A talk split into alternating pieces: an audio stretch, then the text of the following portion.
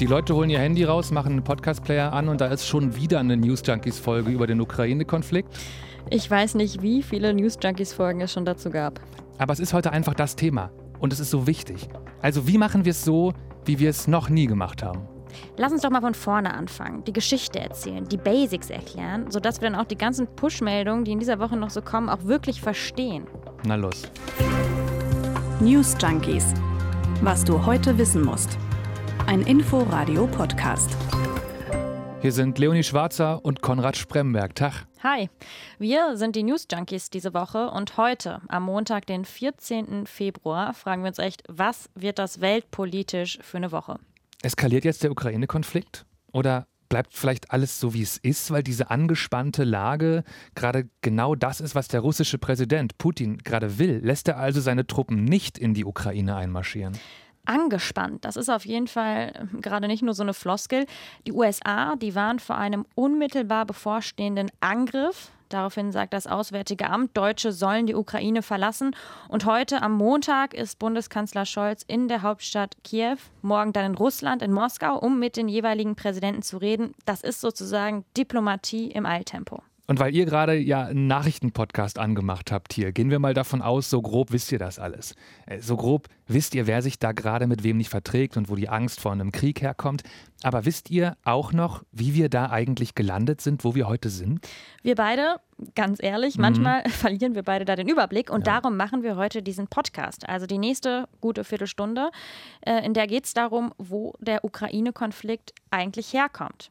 Also ein Podcast, der euch dabei helfen soll, auch die Nachrichten der nächsten Tage richtig einordnen, verstehen zu können. Die Geschichte der Ukraine reicht zurück bis ins Mittelalter, aber das alles aufzurollen ist jetzt natürlich Quatsch. Wir glauben, um den heutigen Konflikt zu verstehen, ist es gut, wir rufen uns nochmal die wichtigsten Stationen der jüngeren Vergangenheit ins Gedächtnis. Darum kommt hier die kürzeste Ukraine-Chronologie aller Zeiten, angefangen mit dem Ende der Sowjetunion. Los geht's. Und das war 1991. Aus der ukrainischen sozialistischen Sowjetrepublik wird damals der unabhängige Staat Ukraine. Und ab da sucht die Ukraine ihren Platz und ihre Identität zwischen Europa im Westen und Russland im Osten. Bei der Präsidentschaftswahl 2004, Zeitsprung, ist genau das der große Konflikt. Der prorussische Kandidat gewinnt erst, aber es gibt große Proteste in der Hauptstadt Kiew wegen vermuteter Wahlfälschung. Wenig später dann Neuwahlen und diesmal gewinnt der westlich orientierte Kandidat. Es geht weiter mit der Annäherung an die Europäische Union und es wird ein Abkommen zur Zusammenarbeit zwischen der EU und der Ukraine vereinbart. Aber der damalige Präsident unterschreibt das Abkommen nicht. Er ist unter Druck aus Russland. Daraufhin gehen wieder Proteste in Kiew los. Der Euromaidan für eine Annäherung an die EU und gegen Korruption im Land gehen die Menschen auf die Straßen. Am Ende wird der Präsident abgesetzt und mit ein bisschen Verspätung kommt das Abkommen mit der EU dann doch noch zustande. Aber noch bevor überhaupt die Unterschriften unter dem Abkommen stehen, nächste Eskalation. Russische Truppen marschieren auf die Halbinsel Krim ein die zu dem Zeitpunkt zur Ukraine gehört. Russland annektiert die Krim völkerrechtswidrig. Ähm, die Vereinten Nationen, die erkennen die Besetzung bis heute nicht an. Daraufhin beginnen Kämpfe im Osten der Ukraine. Seit 2014 herrscht da Krieg und darin hat bisher auch das Minsker Abkommen wenig geändert. Das war ein Jahr später eine internationale Vereinbarung zur Deeskalation, nur hat die fast nichts gebracht. Ja, und wo sind wir heute? Bei heftiger russischer Militärpräsenz an der Grenze zur Ukraine und Sorgen um einen Krieg mal wieder. Okay, das war jetzt mega verkürzt. Mhm. Aber das war mit Absicht mega verkürzt, denn mehr kann sich auf die Schnelle doch eh niemand merken. Und was wir uns heute ja vorgenommen haben, ist zu verstehen, was sind denn die Knackpunkte, an denen sich dieser Konflikt immer wieder entzündet. Darüber wollen wir heute sprechen. Und wir reden jetzt zuerst über die wichtigsten Akteure und Akteurinnen, die in der Auseinandersetzung eine Rolle spielen. Dann, danach gucken wir uns die wichtigen Orte des Konfliktes an und am Ende reden wir über das vermeintliche Streitthema Number One, die NATO. Aber wir fangen jetzt erstmal von vorne an. Das Militär, das steht an der Grenze zwischen Russland und der Ukraine. Zwei Staaten. Was genau ist eigentlich deren Grundkonflikt? Es geht erstmal ganz basic, glaube ich, um das Selbstverständnis der Ukraine als eigenen Staat, unabhängig von Russland. Also als einen Staat, der mit dem Westen, und wenn wir das sagen, meinen wir heute in der Regel so das restliche Europa und auch die USA, der mit dem Westen also zusammenarbeitet. Während die russische Regierung immer noch ein bisschen an dieser Idee hängt von einem großen Volk mit gemeinsamer historisch russischer Identität, auch eben auf dem Gebiet der heutigen Ukraine. Ja, und das ist gar nicht so überraschend, würde ich sagen, wenn man sich die Geschichte halt mal anguckt. Also die Gebiete der heutigen Ukraine, die waren zu mehr oder weniger großen Teilen immer wieder unter russischer Herrschaft. Schon im Zarenreich im 17. Jahrhundert war das so. Mhm. Aber genauso gab es in der langen Geschichte auch immer wieder ukrainische Unabhängigkeitsbewegungen, das heißt eine ukrainische Identität, die sich explizit von Russland abgrenzt. Die gibt es schon viel, viel länger, als es den heutigen ukrainischen Staat jetzt gibt. Und der, hatten wir eben schon, ist entstanden, als die Sowjetunion in einzelne Staaten zerfallen ist. Mhm. Die Unabhängigkeitserklärung, die war 1991. Ja, und ab da ist die Ukraine in diese total schwierige Rolle zwischen Europa und Russland gerutscht. Also beide halten das Land für wichtig, auch einfach als Verbündeten, als Partnerland und wollen ihre politischen Ideen da verbreiten. Hm, aber aus russischer Sicht ist die Ukraine gleichzeitig auch wichtig, um Abstand zu diesem sogenannten Westen zu halten, glaube ich. Also ganz simpel, ne? Mhm. geografisch auf der Landkarte. Die Ukraine, ein riesiges Land, ist eine Pufferzone, fast so eine Art Abstandshalter, hat man manchmal den Eindruck, so für Russland in, in Richtung Westen. Ja, sie liegt ja quasi genau dazwischen. Mhm. Wobei sich ja schon viele fragen, Will Russland dafür mit der Ukraine wirklich zusammenarbeiten oder will Russland am liebsten zurück in, ich sag mal, Richtung zu einem großen russischen Reich wie früher? Also hm. geht es am Ende doch nur um Macht und Einfluss auf der Weltkarte? Ja, das ist ne, die große Frage, die wir heute nicht beantworten werden, weil was Putin träumt, wenn er die Augen zumacht, können auch wir euch nicht sagen. Aber es ist schon so, solche Befürchtungen, wie du sie gerade formuliert hast, die hört man ja immer wieder aus den USA, aus vielen EU-Staaten und auf jeden Fall auch direkt aus Teilen der ukrainischen Bevölkerung. Und über die müssen wir natürlich auch reden, wenn es um Akteurinnen und Akteure in diesem Konflikt geht. Okay. Also Konrad, wie gespalten oder geeint ist die Zivilbevölkerung in der Ukraine? Es sieht viel danach aus, dass sie schon mal geeinter war als heute. Damals, 1991, waren in einem Referendum 90 Prozent der Menschen für die Unabhängigkeit, eine große Mehrheit. Und zwar auch in den Teilen des Landes, wo eigentlich Russisch gesprochen wird. Also vor allem im Osten und auf der Krim zum Beispiel. Über die Orte reden wir ja auch noch gleich. Ja, und heute gibt es auf jeden Fall eine Spaltung in der ukrainischen Bevölkerung, ist mein Gefühl. Und gerade ja auch in den Ostgebieten, da gibt es auch viele Menschen, die eine Nähe zu Russland spüren. Vielleicht kann man sagen, dass es total schwierig ist, das war so mein Gefühl nach der Recherche heute, mhm. eine ukrainische Identität zu formulieren. Das Land ist ja nah an der EU, es hat gleichzeitig aber diese Sowjetvergangenheit. Das spiegelt sich in der Bevölkerung, glaube ich, wieder. Und vielleicht ist halt deshalb auch die Mobilisierung ja relativ groß, was so politische Themen betrifft. Man hat das zum Beispiel gesehen, wir haben von die beiden großen äh, Proteste kurz erwähnt. Genau, also die beiden Maidan-Proteste auf dem zentralen mhm. Platz in Kiew, einmal 2004 nach der Präsidentschaftswahl und dann nochmal 2013, 2014 wegen des Abkommens äh, mit der EU. Das waren ja sehr unterschiedliche Proteste, du hast die Gründe gerade mhm. gesagt. Sie waren auch einmal eher friedlich, einmal ziemlich gewaltsam, aber beide Male sind Leute auf die Straße gegangen für im Endeffekt halt eher eine proeuropäische Politik und eher gegen eine Hinwendung zu Russland, wenn auch auf jeden Fall vor ganz unterschiedlichen Hintergründen. Und ich habe auch nochmal geschaut, in Umfragen in der ukrainischen Bevölkerung so der letzten Jahre ist auch weiterhin eher eine Tendenz in Richtung EU und NATO, also in Richtung der westlichen Bündnisse zu erkennen. Mhm. Okay, also lass uns an der Stelle mal kurz festhalten. Die Ukraine als von Russland oder beziehungsweise der Sowjetunion unabhängiger europäischer Staat, das war in der Geschichte immer wieder so. Mhm. Aber immer wieder hatte auch Russland in den heutigen ukrainischen Gebieten die Macht. Und mit dieser Historie oder auch komplexen Historie im Rücken fällt es eben vielen schwer, sowas wie eine ganz klare ukrainische Identität zu bestimmen. Ja. Ja, würde ich sagen. Abgehakt, Themenwechsel, Orte. Denn wenn man den Ukraine-Konflikt verstehen will, muss man den Kampf um die Halbinsel Krim verstehen und mit der hast du dich heute mhm. beschäftigt. Diese Insel, Halbinsel, ragt im Süden der Ukraine ins Schwarze Meer, liegt aber auch nah dran an Russland, mit einer Brücke verbunden und die ist ungefähr halb so groß wie Dänemark, kann man sagen. Da leben gut zwei Millionen Menschen, ist also nicht riesig. Warum ist die Krim trotzdem so wichtig? Naja, ich habe da einige Gründe für gefunden, aber eine ganz zentrale Rolle bei der ganzen Sache spielt ein Hafen, und zwar der in Sevastopol, der größten Stadt auf der Krim. Zum einen ist es einer der wenigen eisfreien Häfen, wenn wir uns Russland anschauen, habe ich gelesen. Mhm. Und außerdem liegt er relativ praktisch, also relativ nah an den Städten, in denen die meisten Russinnen und Russen leben. Es gibt aber noch mehr Gründe. Es ist außerdem auch ein wichtiger russischer Militärstützpunkt, von dem aus Kriegsschiffe starten könnten. Und den möchte Russland auf keinen Fall aufgeben. Und es gibt noch einen letzten Grund. Es wird vermutet, dass es vor der Küste im Meer Öl und Gas gibt. Also auch Geld spielt eine Rolle, warum die Krim so wichtig ist. Okay, also es ist völlig klar, warum die Krim für Russland so ein bedeutender Ort ist. Strategisch, aber auch finanziell, wie du gerade gesagt hast es ist ja auch eigentlich so gewesen, dass Russland sich da lange ausruhen konnte, denn seit dem 18. Jahrhundert war die Krim über 200 Jahre lang einfach russisch. Genau, aber nur bis 1954. Und dieses Jahr ist super wichtig, wenn wir über den aktuellen Konflikt sprechen. 1954 heißt, da war ja die Ukraine noch Teil von der Sowjetunion. Darüber haben wir geredet. Genau, und in diesem Szenario, in dieser Situation schenkt der sowjetische Generalsekretär Nikita Khrushchev die vormals russische Halbinsel Krim der ukrainischen Sowjetrepublik, aber eher symbolisch, also zu einem gemeinsamen Jubiläum. Denn damals war es ja so, es sind ja eh alle Teil der Sowjetunion also eigentlich egal, wozu die Krim jetzt gehört. Problem. Knapp 40 Jahre später, 1991, zerfällt ja die Sowjetunion. Die Ukraine wird ab dann eigenständig. Und dann ist eben doch wichtig, wozu die Krim gehört. Genau.